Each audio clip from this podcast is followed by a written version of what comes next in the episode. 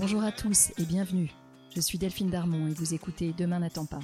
Dans ce podcast, nous discuterons à bâton rompu, à cœur ouvert, avec des hommes et des femmes qui travaillent à rendre le monde un peu meilleur. Ils sont entrepreneurs engagés, investisseurs à impact, fondateurs d'ONG, artistes activistes. Ils repensent les industries traditionnelles comme la mode ou l'agroalimentaire. Ils agissent dans les domaines de la santé, de l'éducation ou de l'environnement. Ensemble, nous échangerons sur leur parcours, les raisons de leur engagement et sur leurs projets. Mon rêve, c'est que ces histoires nous inspirent et nous servent à trouver notre propre chemin pour passer à l'action. Je vous souhaite une très bonne écoute.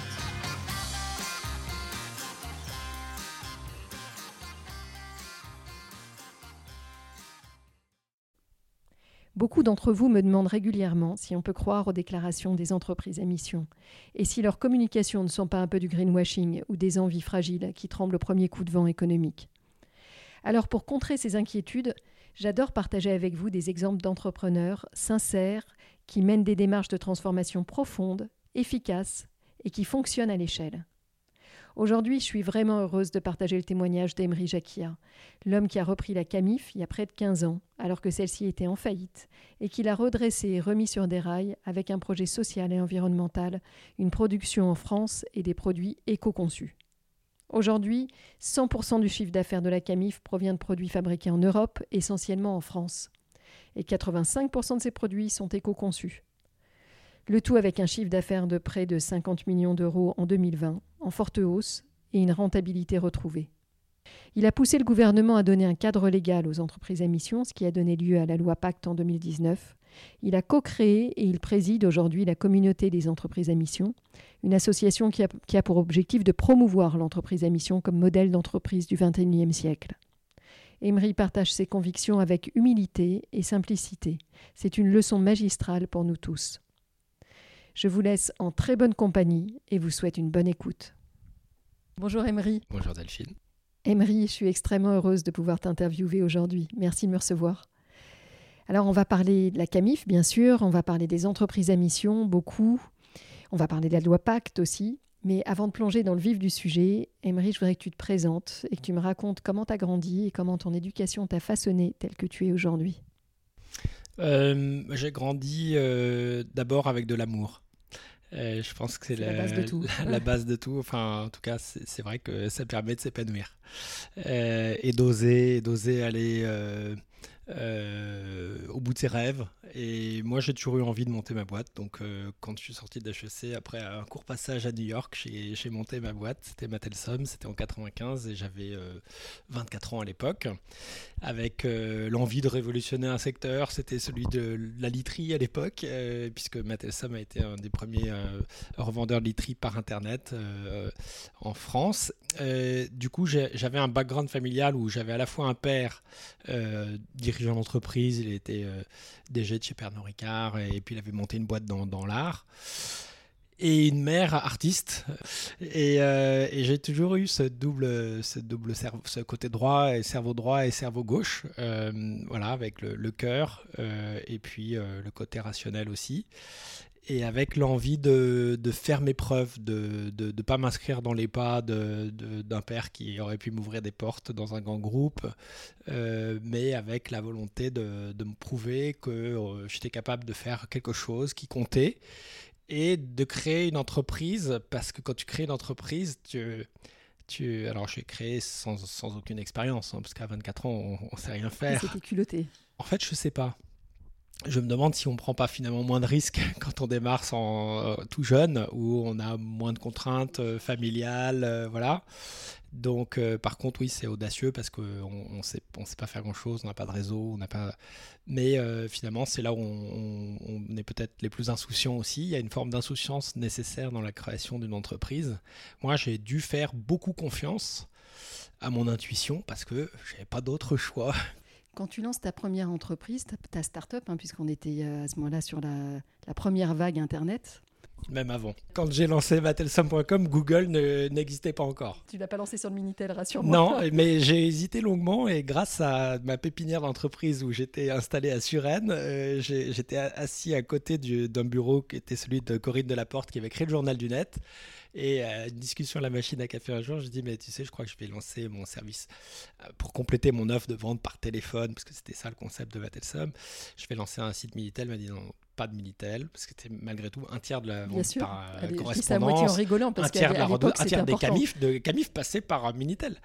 Et non, tu devrais regarder une petite start-up qui vient de se lancer aux États-Unis, qui vend des livres sur Internet. Et euh, je regarde et je me dis bah oui, je vais faire pareil avec l'éditrice. J'ai lancé battlesum.com grâce à elle. Et donc on, on, a été avant la vague Internet, puis on a profité à l'éclatement de la bulle Internet de pouvoir acheter un site qui vendait du meuble. Et le développement du e-commerce s'est vraiment euh, à partir du 2003-2004 post-éclatement de la bulle. Dans ta première entreprise, est-ce que, est-ce que tu te posais déjà des questions sur euh, la provenance des produits, sur la responsabilité finalement de ton entreprise, ou est-ce que c'est quelque chose qui euh, finalement est venu avec l'expérience et avec le fait d'être exposé à ces problématiques-là plus tard? Non, je ne me posais pas vraiment ces questions-là. Par contre, intuitivement aussi, et peut-être sans, le, sans en avoir conscience, euh, le fait d'avoir des fabricants avec lesquels euh, j'avais des liens assez étroits, euh, que je connaissais, dont je pouvais aller voir les usines, bah, pour moi c'était accessible. Et, finalement, cette proximité de l'écosystème des fournisseurs,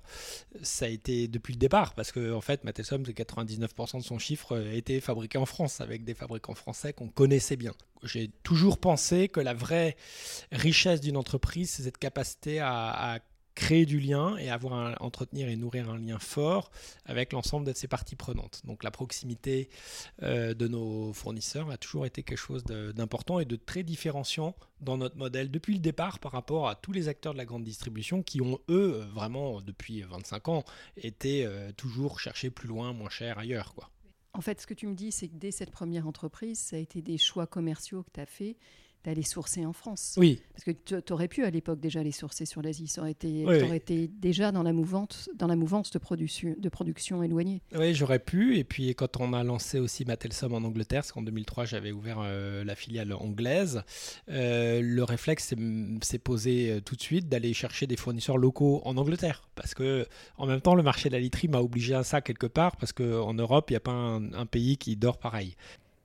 Hein, ça dû énormément de structurer. Explose, ça devient le premier vendeur de matelas sur Internet, et la vente de matelas sur Internet, d'ailleurs, euh, croît énormément. Mais Emery, dis-moi, mais qu'est-ce qui t'est passé par la tête un beau matin de 2007 pour te dire que tu allais reprendre la Camif? Bon, il faut se rappeler qu'à ce moment-là, la Camif était en dépôt de bilan, que la vente par correspondance, allait pas très fort quand même que la Camif euh, vendait bien des matelas, ce qui faisait un lien avec ton autre activité, mais il y avait aussi plein d'autres produits qui n'étaient pas dans ton cœur de métier, qui avaient bien euh, un bel ADN de marque et un très joli fichier client, mais en même temps un niveau de dette euh, assez important.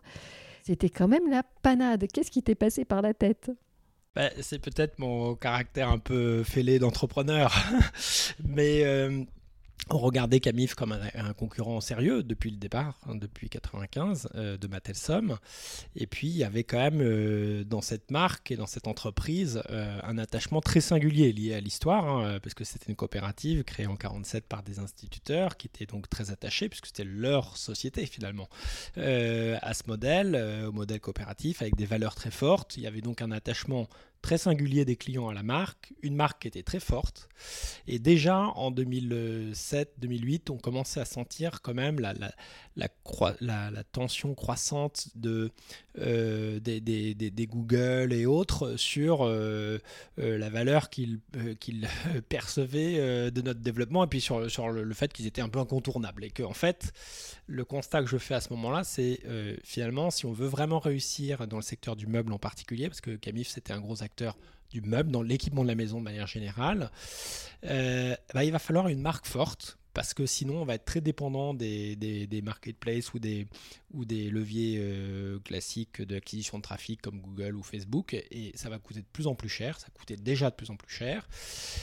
Et puis en même temps, j'avais envie de faire avec. Enfin, j'ai vu l'opportunité quand euh, Camif a fait faillite euh, de réinventer complètement un modèle qui prôner quelque chose de très différent. Et en fait, c'est peut-être ça qui m'anime en tant qu'entrepreneur, c'est d'arriver à, apporter la preuve qu'on peut faire différemment et, et qu'on peut créer de la valeur tout en euh, euh, répondant à, des enjeux sociaux, à des enjeux environnementaux qui, bah, au fil du temps, euh, me paraissaient importants. Quoi, et me paraissait une différence entre notre modèle et celui que je voyais émerger par ailleurs.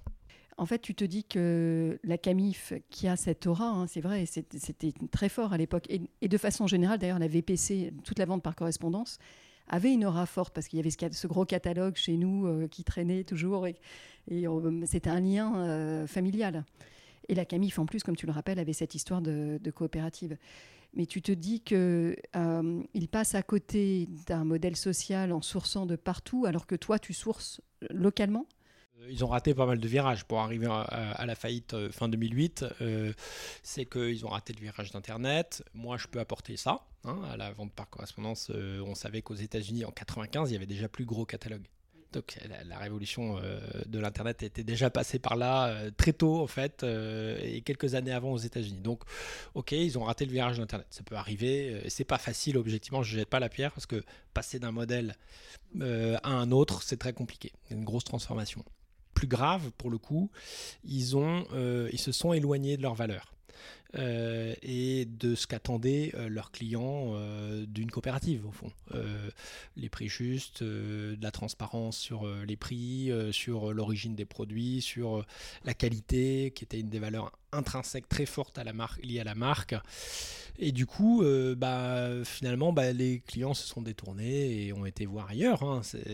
donc ils ont, ils ont fait un peu, ils ont copié, ils ont voulu grossir peut-être un peu trop vite et ils ont copié les codes de, la Redoute et des autres en faisant des promotions et toujours plus de promotions, alors que les, les sociétaires comprenaient pas. Ils disaient mais moi je suis je, suis adhérent à cette coopérative, je veux qu'ils me donnent le bon prix et qu'ils me donnent un bon produit et qu'ils fassent leur travail de référencement.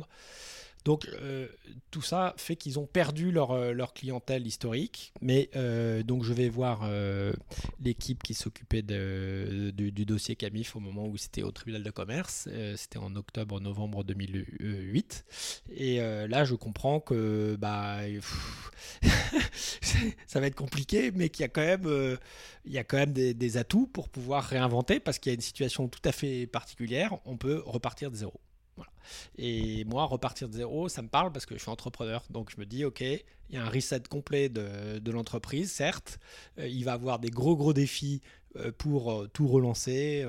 mais il y a un défi incroyable parce qu'il y a tout dans cette marque pour réussir. Mais tu veux dire qu'au moment où tu vas à la barre racheter la Camif, tu as déjà la vision de ce que la Camif va devenir aujourd'hui, c'est-à-dire une entreprise engagée, produit, distribuant quasi exclusivement des produits français, euh, et euh, éco-responsable autant que possible. Tu as déjà cette vision-là qui t'anime en 2008 quand tu viens la, reprendre à la casse Pas le premier jour, mais au bout des cinq mois euh, de discussion avec le tribunal de commerce, absolument.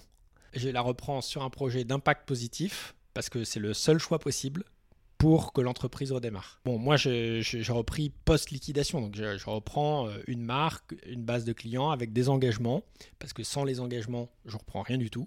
L'engagement, c'est de venir m'installer à Niort, d'ouvrir, euh, de réouvrir la Camif à Niort, de réengager, recruter des anciens collaborateurs Camif, créer un maximum d'emplois. C'est ça qui a fait qu'on a eu le soutien de tous les acteurs locaux, de la communauté d'agglo, de, de la région, qui ont garanti 95% de nos emprunts bancaires. Sinon, il n'y avait pas de projet, en fait. Donc le modèle d'impact s'est imposé de lui-même parce qu'il n'y avait pas d'autre choix.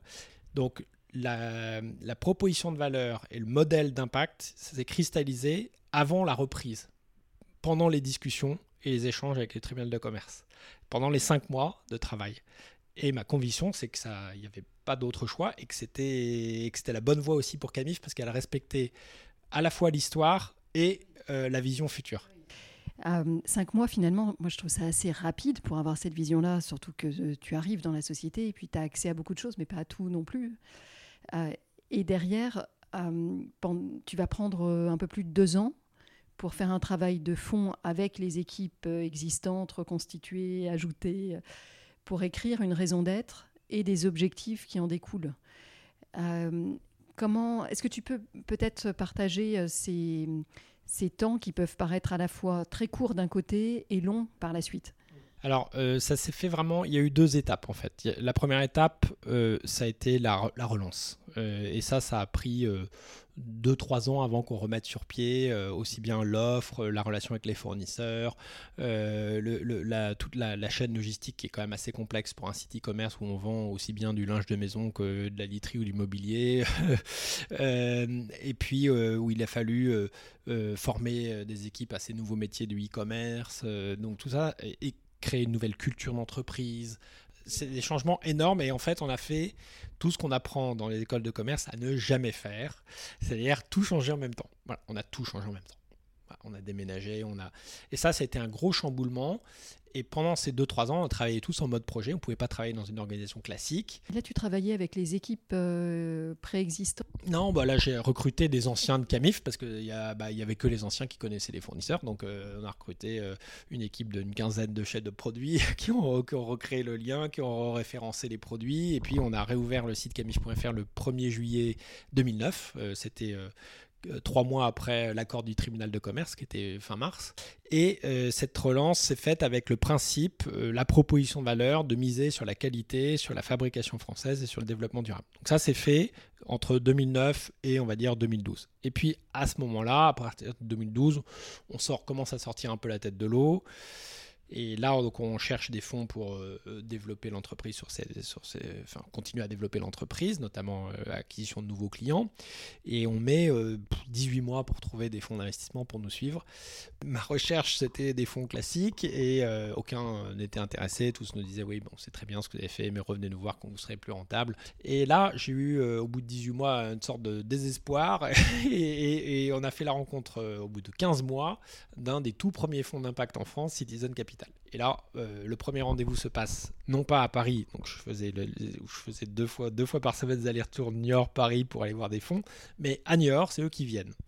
On a signé trois mois plus tard avec Citizen Capital, qui était euh, donc pour nous un moyen d'accélérer sur la dynamique d'acquisition de nouveaux clients, mais aussi de se, avant de se poser, enfin avant d'aller chercher de nouveaux clients, c'est poser donc la question de, bah, avant d'aller chercher de nouveaux clients, il vaut mieux savoir pourquoi on existe, à quoi on sert et c'est là, avec la rencontre des chercheurs de l'école des mines, qui pendant la crise financière 2008, eux, avaient théorisé sur la société à objet social étendu, convaincu que l'entreprise ne peut pas se limiter à être une boîte à partager le profit, qu'elle a un vrai rôle, une vraie utilité dans la société et qui avait théorisé sur un modèle en fait d'entreprise, de la gouvernance jusqu'à la définition de la raison d'être, etc. C'était l'ancêtre de, de l'entreprise l'ancêtre de la société à mission. Et euh, là, leurs travaux euh, bah, m'ont pas mal parlé et on s'est dit, mais c'est parfait, on va être le cas des, on va, on va mettre en application en fait les, les, les travaux des chercheurs. Première mission, eh ben, il faut définir la mission de l'entreprise. Et donc on met deux ans et demi pour euh, formuler notre raison d'être, qui tient en deux phrases. Proposer des produits et des services dans la maison au bénéfice de l'homme et de la planète, et mobiliser tout notre écosystème pour imaginer les nouveaux modèles de consommation, de production et d'organisation. Et ça, euh, ça a mis deux ans et demi parce qu'on s'est nourri de tous ces retours d'expérience de, euh, l'ensemble des, parties prenantes pour comprendre quelle était la valeur créée par l'entreprise pour eux ce qui a vraiment du coup ce chemin qui a été assez long, ça a permis de prendre conscience, de maturer finalement sur pourquoi l'entreprise existait, à quoi elle servait, et de structurer le projet pour accélérer sa transformation.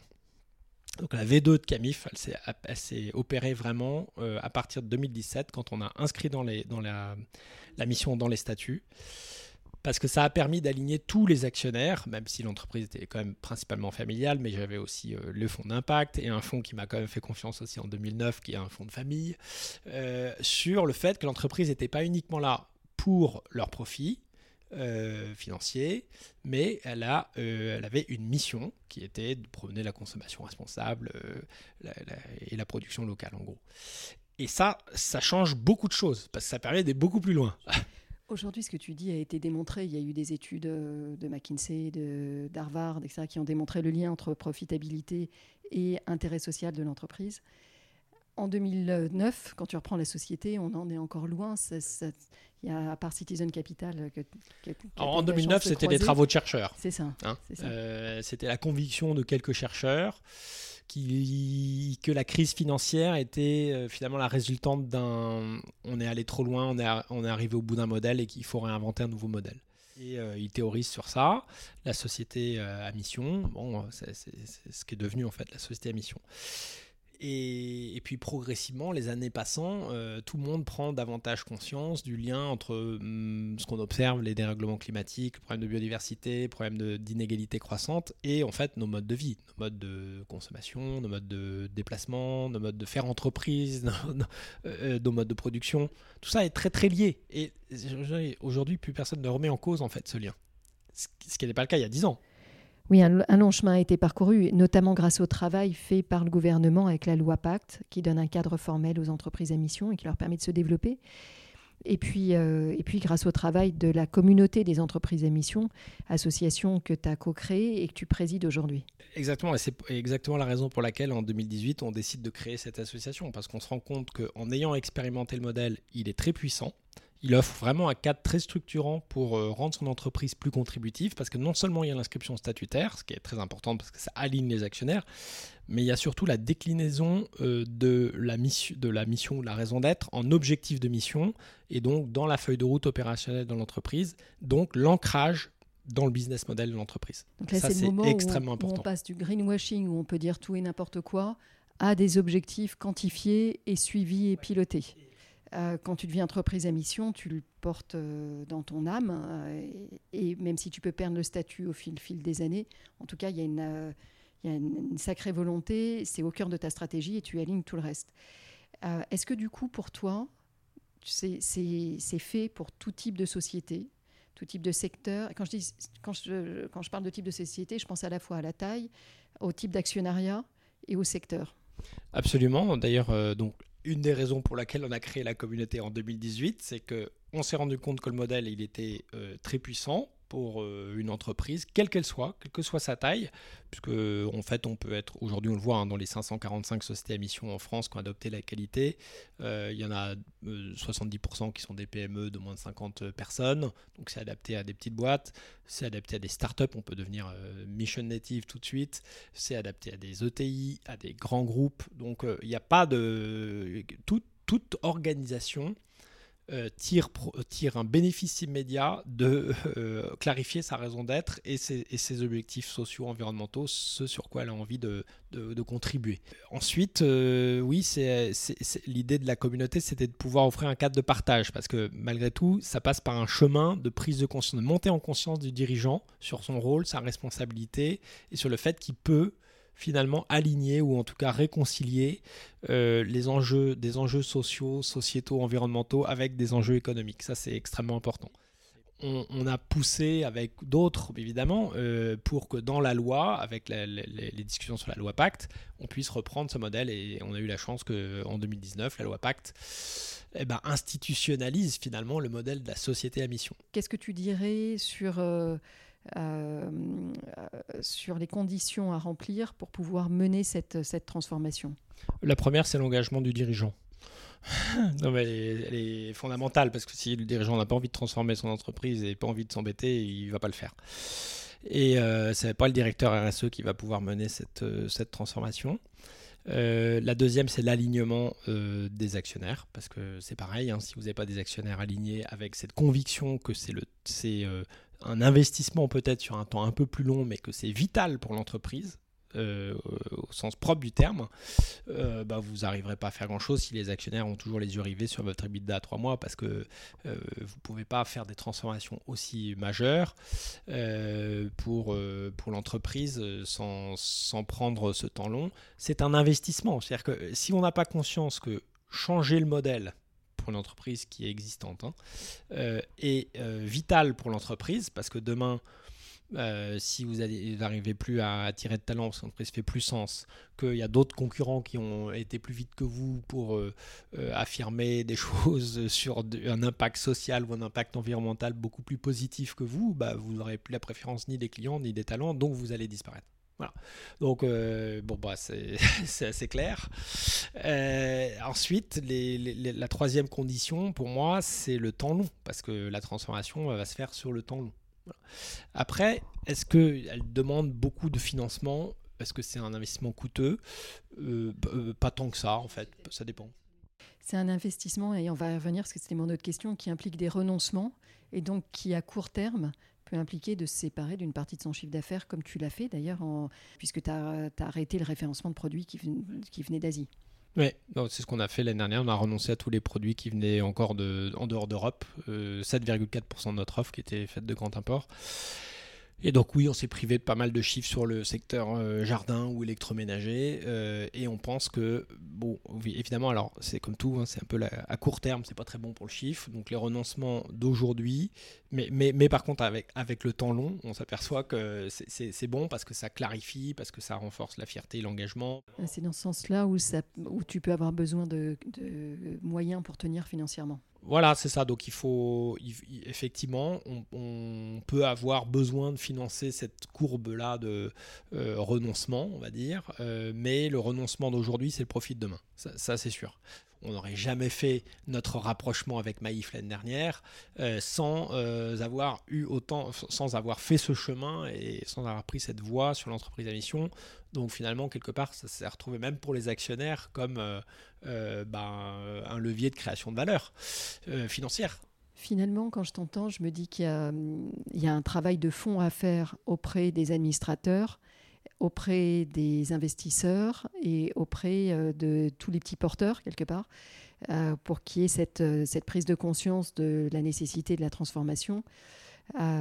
Pour pouvoir accompagner plus de sociétés dans cette démarche. C'est pour ça que le dirigeant a un, un rôle essentiel, puisque c'est la clé de voûte de tout ça. C'est lui qui va aller convaincre ses actionnaires, c'est lui aussi qui va devoir mettre en mouvement dans l'entreprise cette transformation, donc convaincre aussi les collaborateurs.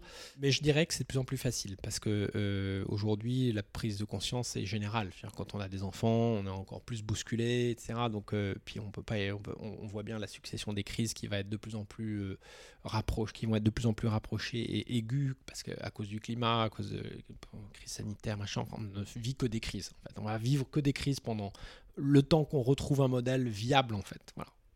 Et euh, aujourd'hui, on voit que les 545 sociétés à mission qui ont fait le chemin, elles l'ont démarré en plein milieu de la crise euh, Covid, hein, parce que la loi Pacte est sortie en 2020, il y a eu la crise Covid, bah, ça n'a pas empêché 545 sociétés d'y aller, euh, parce que c'est une démarche qui peut durer entre 12 et 24 mois. Nous, on a pris notre temps parce que n'y pas encore le cadre réglementaire, mais une bonne démarche prend forcément du temps, donc de toute façon, il ne faut pas se précipiter là-dessus.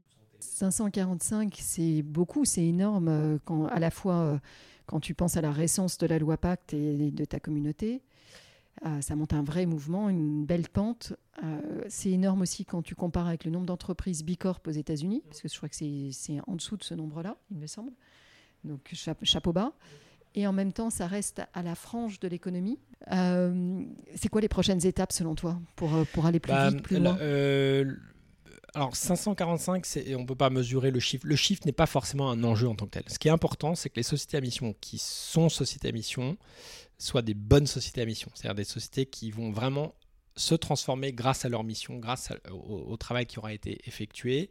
Arriver euh, à, l'aboutissement d'être à mission, c'est pas un aboutissement, en fait, c'est presque le début du chemin. Bon. Donc, euh, mais maintenant, la dynamique est vraiment là, parce que c'est quatre fois plus que l'année dernière à la même époque. Donc, il y a une vraie dynamique. Euh, il y a encore un enjeu énorme pour faire connaître le modèle sur les territoires. Donc, c'est un des rôles de la communauté de faire connaître le modèle, de former aussi les dirigeants, leur faire prendre conscience. Est-ce qu'on a, on a des modules de formation de la communauté pour faire prendre conscience de l'intérêt du chemin, de pourquoi il faut y aller, de comment on y va, de qu'est-ce que ça va changer dans l'entreprise pour bah, euh, en fait un peu libérer les, les, uns les autres des peurs qu'on peut avoir sur ah bah tiens c'est une contrainte supplémentaire ou ah, tiens bah, c'est euh, une gouvernance de plus etc. Et aussi peut-être d'une hyper simplification où euh, on peut se dire en fait, je vais réduire mes risques réputationnels, euh, mes risques sur ma supply chain, et puis je vais m'arrêter là. Euh, j'en aurais fini avec mon boulot. Oui, oui, mais, mais après, je pense qu'une fois que les démarches sont lancées, euh, les dirigeants se rendent compte après de toute la puissance du, du modèle et du fait qu'il y a plein de choses qui vont se transformer grâce à, grâce à ça qui leur échapperont complètement, et tant mieux, parce que c'est les collaborateurs qui vont saisir de la mission et qui vont vraiment transformer les pratiques de l'entreprise. Euh, continuer à nourrir la pratique du modèle parce qu'il est nouveau, il faut voir comment ça fonctionne dans les grands groupes, dans les structures euh, cotées, dans les structures familiales, euh, dans les startups. est-ce que c'est évident de démarrer sa startup tout de suite à mission ou est-ce qu'il vaut mieux attendre un peu pour, pouvoir pivoter plus librement? Il n'y a, des, a pas de bonne réponse à tout ça. Et puis l'autre enjeu, c'est d'arriver à changer d'échelle.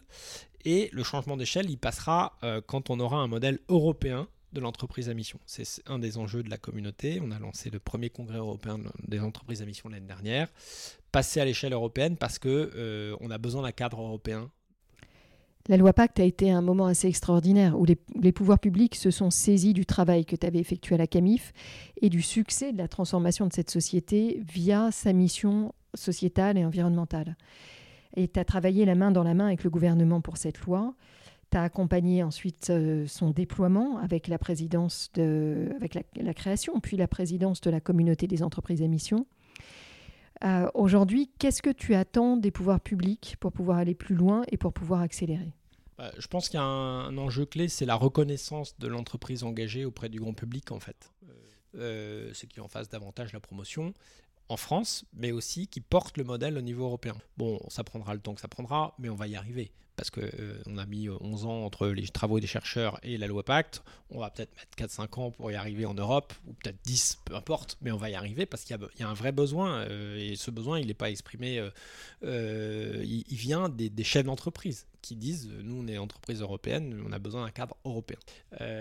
ensuite, je crois qu'il y a aussi un principe important, c'est celui, de l'équité, c'est-à-dire qu'on ne peut pas demander aux entreprises en France ou en Europe de respecter des normes sociales et environnementales et de les soumettre à la, à la concurrence euh, qui vient de loin, qui ne respecte aucune de nos normes sociales ni environnementales. Donc à un moment donné, soit par des mécanismes de taxes carbone aux frontières, euh, de bonus-malus, je ne sais pas, euh, il y a plein de dispositifs, mais on pourrait optimiser la fiscalité pour la rendre, pour rendre, pour faire en sorte que la fiscalité soit alignée face aux enjeux socio-environnementaux et non pas euh, qu'elle taxe euh, l'essence, euh, les cigarettes et l'alcool, si je résume un petit peu quoi.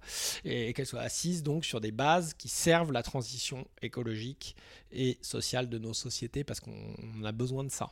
Je crois que sans même parler de l'impact social ou de l'impact de pollution en termes purement de carbone, je crois que tu multiplies par 9 c'est ça, hein, entre une production locale en France et une production euh, exportée en Asie. Oui, un, un, canapé fabriqué en France versus un canapé fabriqué en, Chine, euh, c'est 8 fois moins d'émissions de, CO2 en France parce que bah, on a un mix énergétique qui est, enfin, qui est ce qu'il est en France avec le nucléaire, et alors que eux carburent au, charbon.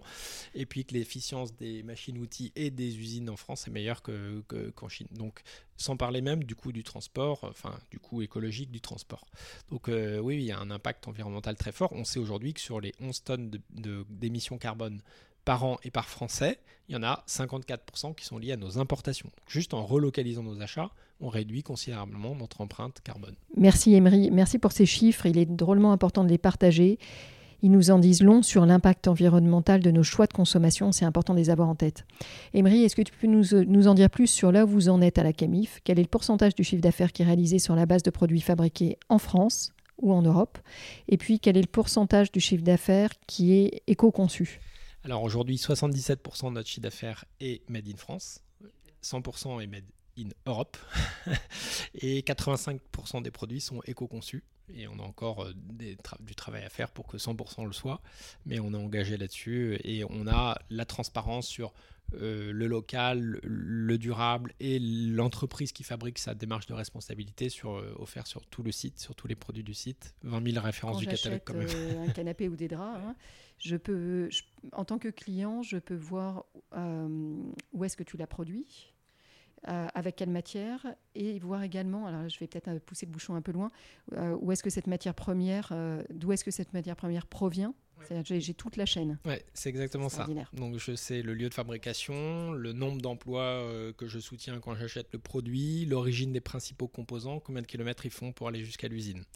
Euh, voilà, donc et, on peut visiter l'usine en vidéo reportage euh, presque sur Super. Et venir si vraiment le, le cœur nous Et on peut venir aussi si le cœur nous en dit. Génial. Emery, je te remercie beaucoup. Deux petites questions finales. Euh, est-ce que tu as un livre, un film, un mouvement euh, que tu aimerais partager avec nous aujourd'hui et que, qui t'a inspiré sur ton chemin? Le, livre du moment, c'est L'entreprise existentielle, le vivant au cœur de la stratégie. Super, de un très Sylvie Chamberlain et Pierre-Éric Sutter. Et puis j'ai fait la préface, donc forcément c'est un très bon livre. Ça sera pour nos, pour nos week-ends ou nos vacances. Euh, alors si, pour ceux qui veulent monter leur boîte, il y a un excellent livre qui va sortir Backpack 6, euh, le guide de l'entrepreneuriat de Madines. Excellent. Alors là, c'est vraiment la Bible pour celui qui veut monter sa boîte. Là, t'as pas fait la préface Non, mais j'ai fait un chapitre. Et après, le livre, euh, le, film qui a vraiment fait rire, c'est euh, Don't Look Up, le déni cosmique, parce que c'est tellement juste, en fait. et c'est encore, encore plus juste aujourd'hui quand on voit le peu de place que prend dans la campagne et dans la crise actuelle qu'on traverse, les sujets clés, quoi. Voilà, le sujet clé. Imri, une dernière question. À qui t'aimerais passer le micro? Euh, bah, tiens, on pourrait interroger Pascal de Murger. Je ne sais pas si vous l'avez interrogé, mais pas encore. Eh ben, pas encore à la Maïf, bien, sûr. La Maïf qui est devenue donc ton actionnaire principal depuis quelques mois, six mois. exactement. À peu près. Super. Autre fer de lance avec toi de. Des bien sûr. D'ailleurs, c'est drôle parce que c'est vraiment la première. Fois, drôle. C'est vraiment une première que deux entreprises se rapprochent au regard de leurs missions respectives. Oui, plus que de leur. Euh, bah, on n'a rien à voir en termes de métier, hein, ça, ça c'est sûr. Non, par contre, tu as quand même une une, j'allais dire une base de clientèle. Je ne sais pas si tu peux parler de clientèle pour la Maïf, mais oui, oui, bah, il y a, y a des, des, des clients, des sociétaires un Maïf qui, qui, sont très alignés par rapport à notre proposition de valeur. Bien une proximité géographique, historique, etc. Mais euh, c'est la mission, c'est la vision commune qu'on partage de l'entreprise dans, dans, la société qui nous a rapprochés. Merci beaucoup. Merci Delphine, à bientôt. À bientôt. Un grand merci de nous avoir écoutés jusqu'ici. J'espère que cet épisode vous a plu. N'hésitez pas à nous laisser vos commentaires ou suggestions d'invités sur Instagram. Enfin, si le podcast vous a plu, allez vous abonner et notez-le 5 étoiles bien sûr sur Apple Podcast. Vous pouvez même demander à vos amis, à vos enfants, à vos voisins, aux amis de vos amis, aux voisins de vos voisins, de mettre une note au podcast. C'est comme ça seulement que Demain n'attend pas gagnera de la visibilité et sera trouvable sur les plateformes. Alors je vous dis à très bientôt pour un nouvel épisode.